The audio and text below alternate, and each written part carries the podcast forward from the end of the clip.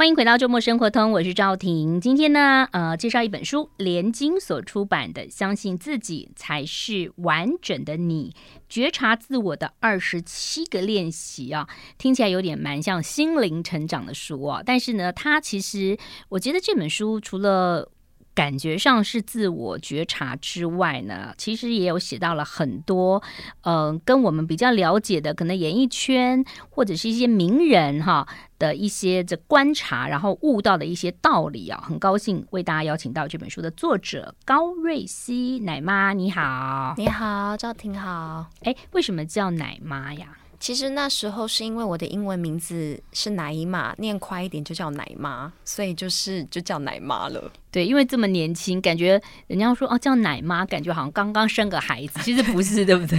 对，没错。哎，瑞希的那个嗯工作的历练是好特别啊，就是从呃记者、影剧版记者到了作家、专职作家，嗯、到现在其实也是呃都是以写作为主。对，嗯，所以你应该是一个情感丰富，然后又敏感的人。我觉得是蛮敏感的，嗯，情绪很多，嗯嗯嗯。现在呢？现在也是，就是像来的路上，可能就会想着说，嗯，待会访问的时候，嗯，自己会有什么样的感。情绪也会在想这件事情，我我叫主持人好紧张哦。但是这个看得到的书，你其实讲到说是相信自己才是完整的你嘛，这个觉察，我觉察很重要。那发现这本书当中。你写到了很多的内容，包括了可能跟西洋的神话啦，然后中国的易经啦等等，发现你念了好多书，而且还蛮杂杂书。哎，不能讲杂书，就是说你喜欢的东西还蛮广的。对，其实我小时候是非常喜欢看书的。嗯，我之前就是我妈妈常常在讲说，嗯嗯、呃，我的最好的朋友就是一群死人，图书馆就是都是一些作古的人这样子。嗯嗯，嗯，所以其实在这本书里面。我很尝试通过阅读去了解我自己的情绪，因为我小时候就是一个情绪很多的小孩。嗯，那跟原生家庭有关系吗？还是说你生下来就是你你从小就知道你的情绪？还是说你小时候有受挫啦，或者是有一些特别的经历呢？有诶、欸，因为小时候呢，我父亲是有欠债，嗯，所以那时候我是单亲家庭，然后我的父亲是欠债，然后我的母亲就会。嗯，需要花比较多的时间是工作还钱，嗯，所以很少很少时间跟机会是照顾到我，嗯，所以我常常都是自己一个人跟自己相处。可是我觉得也没有什么不好，嗯，嗯，但是还是会敏感哦。就像我之前就觉得我以前的一个记忆就是很深刻的，就是因为我爸妈都大家爸妈很多都上班嘛，对不对？就把小孩丢在那个、嗯、呃托儿所。那个托儿所幼稚园，然后我两岁多就在那个幼稚园。我以前小时候住宜兰呐、啊，然后就是跟着修女啊，人家就是上午班、下午班，我就是整天班啊。然后整天班之后，他们两个有时候会忘了接我，你知道吗？那我觉得那个对我来讲就是一个回忆，我的印象好深刻。就是修女都会烤饼干，我都觉得哇，爸妈如果晚晚来的话，我就可以吃到饼干。可是如果说像瑞希，像是像你的话，你就是比较敏感的，你就会觉得好孤单。好没有安全感，对。但是刚刚听到饼干，觉得嗯，饼干还蛮好吃的，就觉得好像还不错。嗯，所以其实这个可能对你来讲还是些许有一些影响。比如说，你很对周遭事情很敏感、很敏锐，然后会影响到你的情绪。所以你念了很多的书，然后你学了很多的很多有有趣的这个。让你自己情绪可以稳定，或是让你知道说你的情绪哪里来，然后你怎么把它收收起来。对，其实对我来说，我觉得写作是我认识情绪非常好的方式，因为我其实书里就有提到，我那时候是，嗯、呃，当一个人的情绪一直都没有在认识自己的情绪状态的时候，嗯，你很多时候你都是会遇到感情上或工作上的挫折，你很容易都是。往外去责怪，或者是觉得说，为什么这件事情会发生在我身上？嗯，所以那时候就过得很不快乐，到就身心状况出问题。嗯，然后那时候是我的咨商师跟我的母亲就建议说，那你要不要写作？其实是我母亲建议的。嗯嗯，然后我就开始写，结果就这样越写越越写越爽，这样子就越来越发现自己的情绪方面有什么样的问题。可是我不会觉得那个是问题，而是我看见了。然后就会在日常生活中想尽办法去找那个平衡。就像你书上写到说，哎，你可能学钢琴学一阵子，做什么学一阵子，可是写作却是持续的想要写。对，这也是你抒发情绪的一个很棒的方法。嗯，而且刚刚提到那个小时候学钢琴就不学，弹吉他就不弹，我觉得这还有一个层面是，如果我小时候就写作，我也觉得我不坚持。我觉得那是出在我年轻的时候的那个心态不对，因为太想被看见，嗯，所以即便我做任何事情，我都会想要赶快看到成效，嗯哼，所以。如果是现在我去学吉他或者是唱歌，我觉得就会稍就会坚持，是纯粹用我喜欢这件事去研究。嗯，然后那时候写作会变得那么的坚持的原因，就是因为那时候我再也就发生了很多事情，就是当一个人你知道忧郁到谷底的时候，你你其实不认为你是被爱跟被看见，跟你想被看见的渴望你都没有，都消失了。嗯。所以那时候是反而完全的把重心都放在自己身上，嗯哼。所以这也是我经常在演讲会跟一些就是二十几岁、十几岁的少年说，其实有时候那个心态要摆去检视他，你做这件事情，嗯，你那么容易放弃，你的三分钟热度的背后是什么？嗯，其实有时候是你很想赶快看到成效，嗯，但是为什么想赶快看到成效？也许跟你内在的情绪有一些。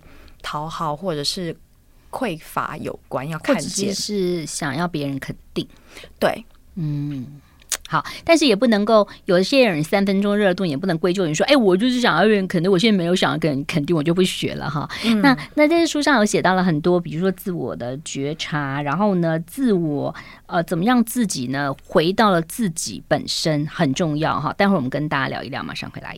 I like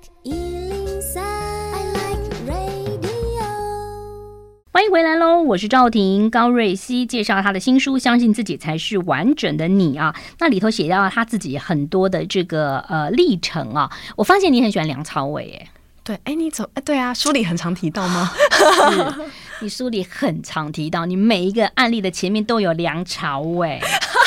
因为他是我心目中是一个对自己情绪，我觉得认识的蛮透彻的人。哦，我觉得啦，嗯，就是远距离看，还是你有访问过梁朝伟？我有看了他几篇访谈，嗯，就是他可以把一些你知道哀伤的渐层讲的很多很深，嗯、所以我就觉得说，嗯，这个人应该蛮认识自己的，嗯，他的情感生活现在也还蛮稳定的，就我觉得有时候这也是我判断一件事物的一个判准。对、嗯，不过有时候呢，看得到的东西不见得是真的哈。对啦，对，是不是？没错。好，回到你这本书当中，你讲到就是说，其实你你有谈到就是跟感情哈，比如说感情跟事业，其实你对于感情这一块呢，其实特别，尤其是爱情这一块特别的敏感哦。甚至有人跟你讲说，其实很多人想要跟你可能交往，那但是也许不会继续，是因为你看得太透彻吗？还是说他们不想让你看得太透彻？多半是不想让我看得太透彻，但是我觉得以前年轻的时候谈恋爱有个缺点，就是你看到了，你会想要点出来，嗯，但其实对方不见得想要听，或者是那个时间点其实并不是沟通的时候，嗯，可是我也会自己审视说，我觉得有时候其实太急了，其实也可以把它放着，嗯，然后慢慢的。该说的时候会自然的有一个流动，就会说出来，这是我现在体会到的。但是那个时候没有，嗯，嗯，所以其实有时候人家讲说谈恋爱就是迷迷糊糊的，反而是最美的时候嘛，对不对？对，看得太清楚了，反而就觉得爱在那种暧昧不明的时候是最好的。嗯、对，或者是说对方如果在相处关系上有某些缺点，其实也不见得要直接点出来，因为其实有时候。那个人没有想要面对的时候，这对他来说是一个很大的压力。所以有的时候，你有没有觉得是，也许对方跟你想的不一样。比如说，你有一篇写到，就说你跟一个男生，呃，有有见一次面，你觉得你还蛮喜欢他的，然后谈到了很多很多的事情，后来你就发现就没有后续啦。然后可是就没有第二次见面了嘛，对不对？哈、嗯，那可是你第一次见面以后，你就觉得心情上就觉得说你，你你可能要忘记他，可能要花个两个月的时间，要花或更久。嗯，所以你是不是？很容易投入，然后很容易受伤。我觉得那个人比较像是一个特例耶。哦，对，嗯，因为他，他其实我后来有自己研究，就是我觉得我在他身上看到了父亲的影子。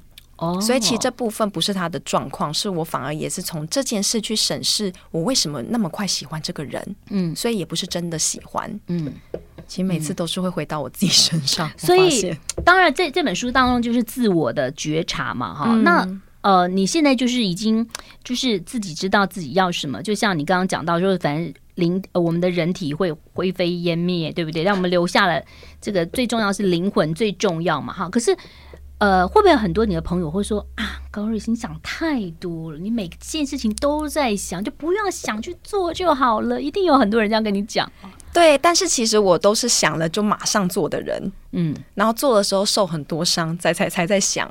对，我其实是这样的路径。哦，你是冲动派，就像你前面写到一样，就反正就是不要搞暧昧，马上就直直接。我都是投进去了再说，我从来都不是想的人，我是投了之后，哎呀受伤才开始想说，哎，刚刚那是什么状况？这样子，我常常这样，我没有一次不是这样的。哇哦，嗯，现在还是吗？写了这本书之后还是吗？嗯，还是，但是有好一点，嗯嗯。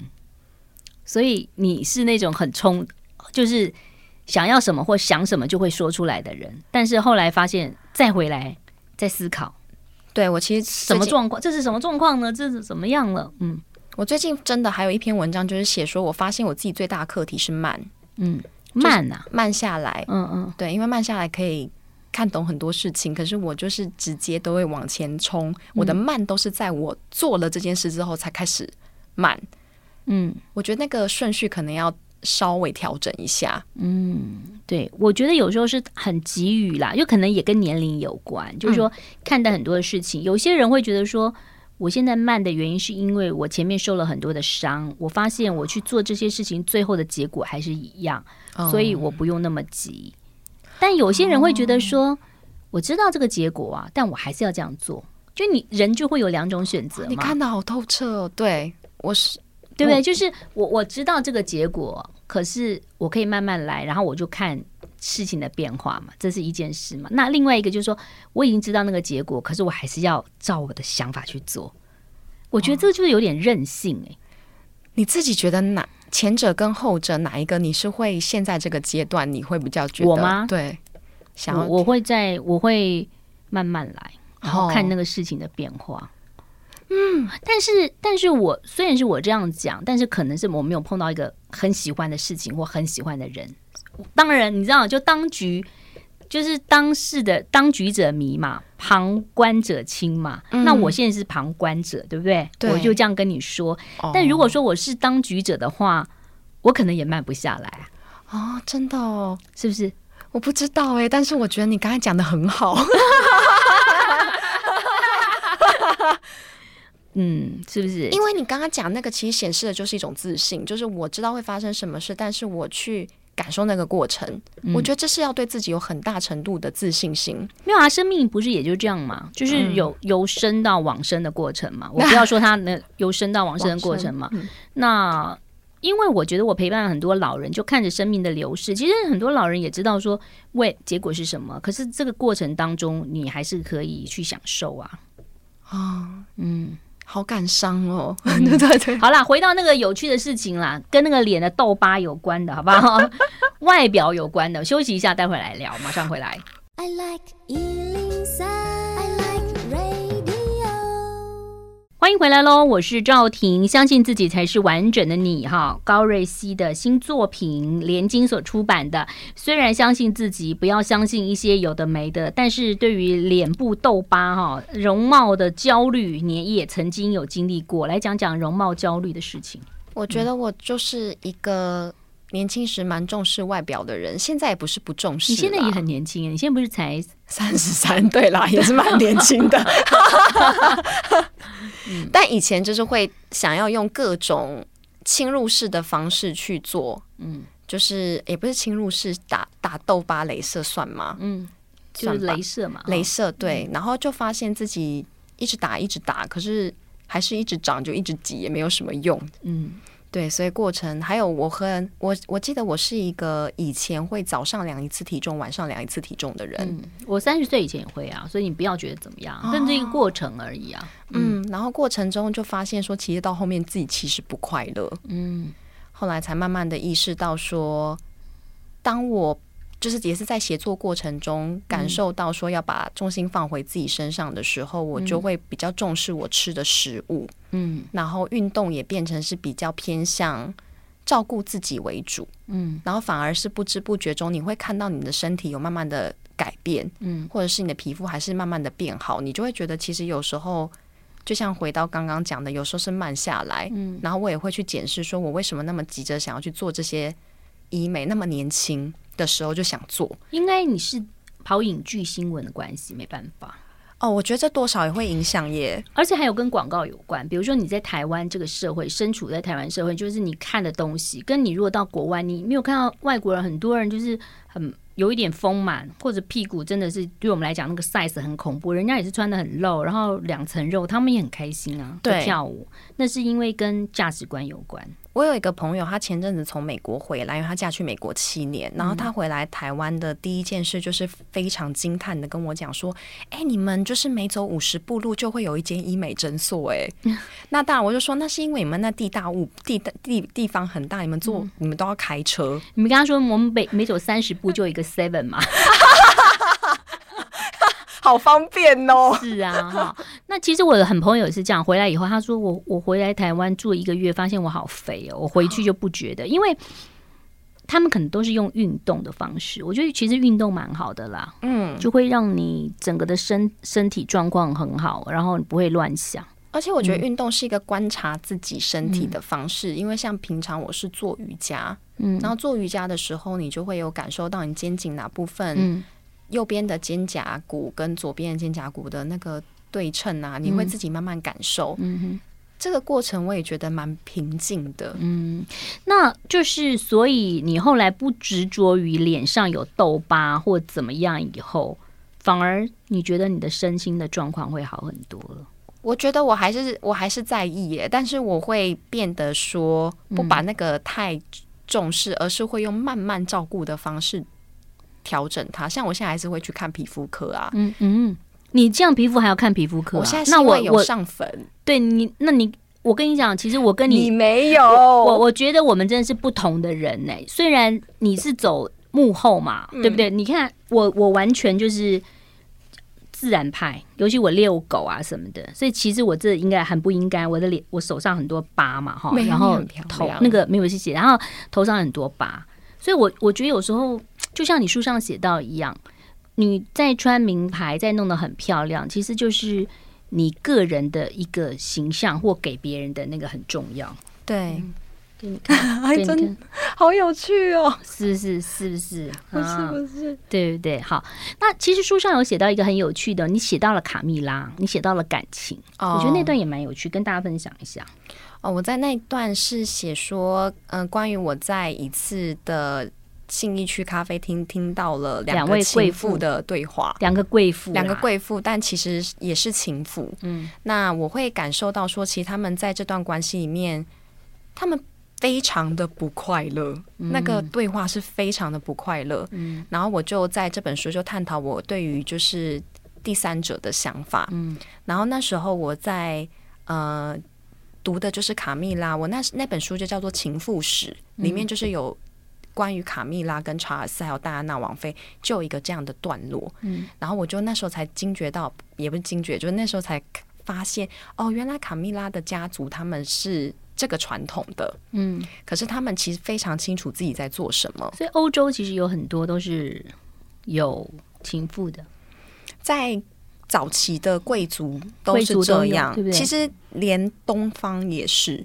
嗯，对，只是东方的比较会偏向说去外那个比较类似青楼或艺妓那种方向。嗯，嗯对，嗯，所以你就写了一篇，就是卡蜜拉的一些想法，跟、嗯、呃，在东区你看到两位就是嗯贵妇他们的对话，他们其实他们同样是对爱情的嗯没安全感，但卡蜜拉俨然就是，其实他是其实还蛮做自己，因为他学历也蛮高的。对，而且他很清楚他自己进入这段关系的位置，嗯，他是会有什么失去什么。我觉得他有承担代价，嗯，跟我觉得他很知道自己在做什么，所以也是我会在书里会想提醒自己，也是跟女性读者讲说，其实进入一段情感关系，有时候不要太高估自己的状态，就是你可能要知道说，嗯、有时候那种该怎么讲拎得清吗？就是你进，嗯，你可能要，如果你要成为一个第三者，你可能自己心里也会要有一些判断，这样子。嗯，好，这个你自呃自己的一个解析跟剖析，就是说有时候你也要看自己的个性，嗯，然后你你也要有自己的喜好，然后自己要有能力承担承担啊，不管是有没有能力承担，或者是说有没有不要以某一个人为主啦，对，应该是这样说啦，嗯嗯，其实是这样啊。好，休息一下喽，待会儿马上回来。I like 欢迎回来喽！高瑞熙写了一本新书，相信自己才是完整的你啊。那其实这本书，其实我觉得除了这个在书写的过程当中，其实也是在疗愈自己的过程嘛，然后表达出一些些的想法哈。嗯、那你书上其实有写到说，这个呃，向爱人表达情绪，应该也不应该，到底应不应该？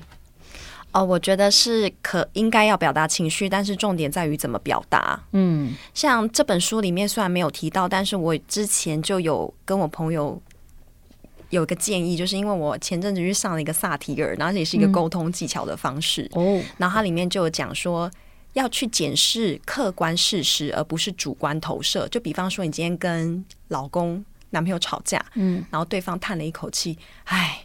然后女生就说：“你生气了，嗯，这就是主观投射。”嗯，但是萨提尔教的就是客观事实，就是说，你可以问他：“你你为什么叹气？”嗯，然后我就觉得，哎，这很神奇耶。然后我就回家用这种方式，这拿来跟我妈妈沟通。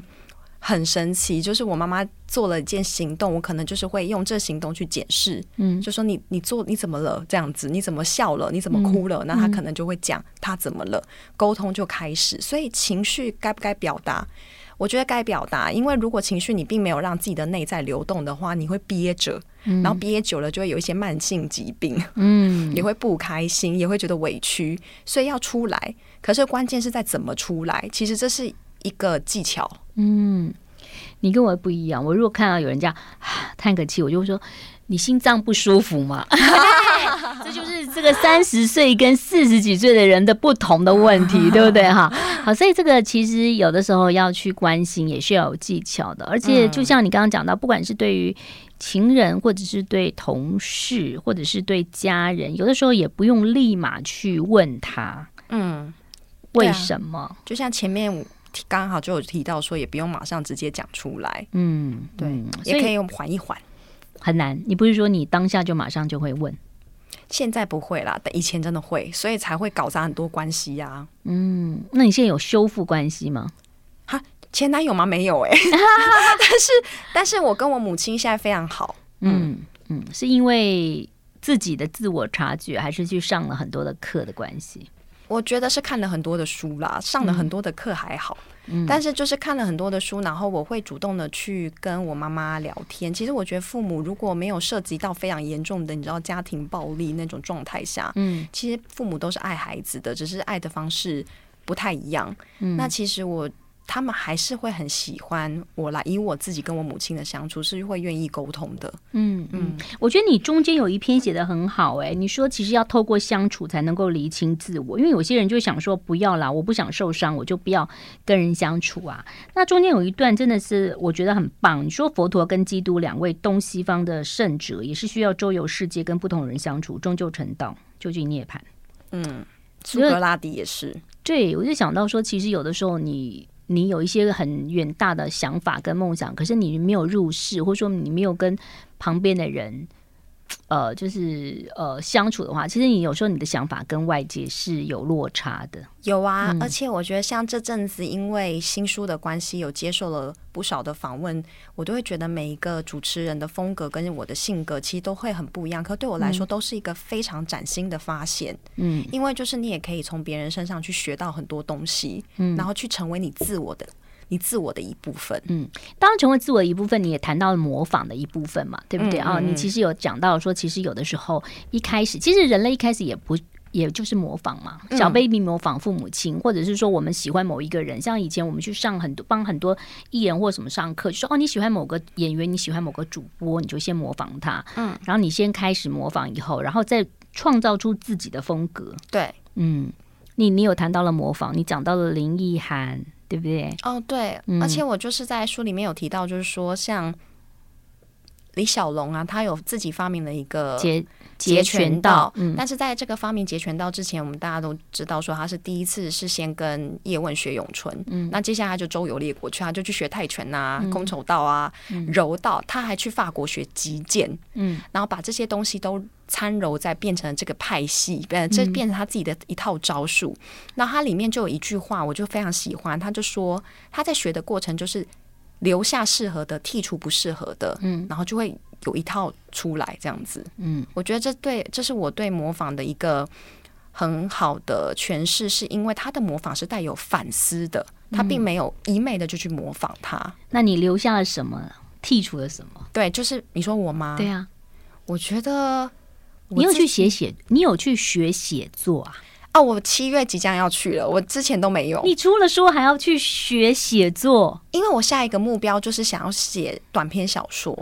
哦，这我这未来的目标啦。嗯嗯嗯，所以我就会觉得要写学写作。但是我论写作的话，嗯、好像没有没有模仿，就是我自己写一写这样子的感觉。嗯、我看很多翻译文学啦，嗯，我喜欢那个莫言，还有毛姆，嗯，嗯，然后你也学了很多，比如说。你会排一些卦吗？我看你对于研究卦是非常的那个，然后听说你最近也是灵学啊什么也都在研究。我就到处乱研究，但是每个都研的不研究的很不深，就只是看一下好好玩，然后就摸一下这样子。嗯，所以这个也是让你呢更多的养分哈，在你的文字当中啊。好，休息一下喽，待会儿继续聊。I like 欢迎回来喽！相信自己才是完整的你，每一个人都是独一无二的啦。所以其实呃，透过这本书，大家可以来了解一下，或者是说呃，观察。呃，我觉得静坐也是一个很好的方法哈。虽然很多人很少静坐，就、嗯、有时候你静坐想一想最近发生的事情，然后讲讲为什么这个事情会这样发生，但。说的容易，做的难。像我们，我们就很难了。我们每天要接送小孩啊，然后抱怨老公啊，遛狗啊，就很忙啊。所以，但是还是要关照自己，因为你回到最后，就是说你要爱自己，你要爱自己，相信自己，才可以变成一个完整的你嘛。对，对不对？嗯嗯。哇，我觉得我在自己相信自己的这个道路上，其实我在书里面。我不知道有没有提到，但是我有一个很想感恩的人，就是我遇到了一个老师，是他也是一个作家，嗯，叫陈英书陈老师。嗯，我觉得我相信自己的很多底底底层的概念，其实是他开这个缝隙给我的，因为他讲了一个宇宙的东西，他在广播讲的有点复杂，你可以简单的讲一下。嗯，简单来讲就是，嗯、呃，哇，有简单来讲就是像秘密那种东西吗？除了这种显化的东西之外，它确实就是你是宇宙是整个相对论在运作。嗯，那你有多少人不喜欢你跟讨厌你，其实就有多少人喜欢你跟在乎你。嗯，然后这个概念其实是当我真的明白这件事之后，我有用在一次 TED 演讲，嗯，我就在 TED 演讲上面就是大发疯，嗯，然后还跳舞是？还跳舞，嗯，然后但是台下的人，我感觉到学生甚至是成年人。就是给我的反馈，就会让我觉得，其实自己是被爱跟被支持的。可能大家看的时候觉得疯了吧？但就是你是快乐的，别人就会那个能量的感染力会感染到别人。嗯，然后从那时候开始，我就会觉得说，有时候就是意念一转，整个人都会不一样。当然啊，对啊，嗯，所以刚刚有时候也不用太在乎别人的想法。对，就像现就我像我刚刚听，就是你的像赵婷。老师有很多概念，我就觉得好喜欢，然后我就觉得说很很开心、很满足。虽然跟这跟这好像没什么 关系，就因为你太在乎别人的想法，呃，你就会患得患失，然后就不会做自己想原来要做的事情。但是是宇宙当中，或者是说社世界当中，就是有很多不同的人才有趣啊。因为显然你跟我是完全不同的人嘛，我是比较理智的，然后比较，那你是比较敏感，然后比较呃感性的人。其实我也感性啊，但是我可能就是压在一个底层嘛，哈。那所以我觉得这样才有趣啊。如果跟你一样，就你你要想什么，我就知道了，就。没有意思嘛，嗯，对不对？我是这样想的啦，真的，嗯，嗯，好。那呃，在这样的一个呃这本书的书写过程当中，呃，你有讲到了一个灵性的开端哈。那很多人都会说，你说有越有钱的人，越有成就的人，他反而比较没有灵灵 灵性。那这比较了哈，比较不是每个人都是，是为什么呢？是因为是不是像艺术家、创作者都需要一些比较艰困的？呃的生活，他才会想到某一些事情。你怎么会这样想？我觉得是这个社会本身给我们有很多的框架。就比方，尤其是男人，其实从小的时候，我们就是他们就是会被鼓励去。追以追寻成功、发财跟事业有成，成为他们的一种建立自信的来源。嗯，而不是他们真的相信，其实他们一直都是被这个宇宙爱着的。嗯，他们觉得他们要通过那件事才能感受到自己被肯定。嗯，所以当一个人在过度的往外去追求的同时，他其实他就是没办法，他会失衡，他会疏于向内的探索。嗯，所以其实我会觉得。而女人可能就是像男人，如果是追逐事业跟感情，呃，追逐事业跟财富来建立她的自我价值跟自信，嗯、那女人大概可能，呃，有些部分的可能也也会有事业啊，可能也会有感情。嗯，我觉得这是一个现象，所以我觉得。所谓的灵性的消逝，就是灵性也不是那么神神叨叨，灵性其实就是你自你对自己自我的觉察程度有多深而已。嗯，嗯，然后你对自己自我觉察到一定程度的时候，你会看见你的，我不会想说那是问题，但是我会想说那是课题。嗯，在哪里的时候，你会知道说啊，原来我追寻那些好像没有必要，我还是这么好啊，我一直都这么好，我妈妈还是很爱我啊。妈妈不爱我的，我朋友也爱我啊。就是你会，你会想通很多事，然后就会很快乐这样。嗯，好，所以其实有的时候这个灵性的开发也是很重要，或者是说你有时候反而不要那么在乎哈。那就是你执着于你的意思是说，其实你有时候执着于这个我们世俗的事情，反而会忽略到灵性的一部分。当你头书上有讲到说，有时候卡住，卡住其实也不用太沮丧，嗯，因为有时候卡住就卡住，没关系，就让它停止一下，就像艺术品一样啊，装潢一样啊，留白也是一个艺术啊，卡住就卡住了嘛，卡住就卡住。我自己的想法是这样，嗯、对。就是我之前在我最常卡住的地方，通常都是暧昧关系。然后我自己收到很多读者，他们是工作卡住。嗯，可是其实有时候就刚好卡住的时候，可以去检视说你为什么待在这里这么不快乐？嗯，那有没有可能换别的工作？但如果不可能的话，有没有可能私底下找更多其他的方式去让自己舒缓？然后这份工作就当一份工作做啊，也不用不用那么在乎啊。这样 这样教坏读者还好吗？不会啊，卡住有时候卡住有时候去卡住有时候去旅行啊，搞不好旅行之后发现了你又有另外一条路，因为现在很多人都斜杠嘛，哈。对，现在的不管是事业卡住、感情卡住，有时候就让它停留一下也没有关系。好，人生说好像这么短。人生也说怎怎么样，也好像那么长，所以有的时候也不用太在意一些枝枝枝微末节。嗯，就是快快乐乐最重要。好的，好，介绍了这本书哦，联经所出版的，也谢谢高瑞希，谢谢瑞希。好，谢谢老师赵婷老师，拜拜。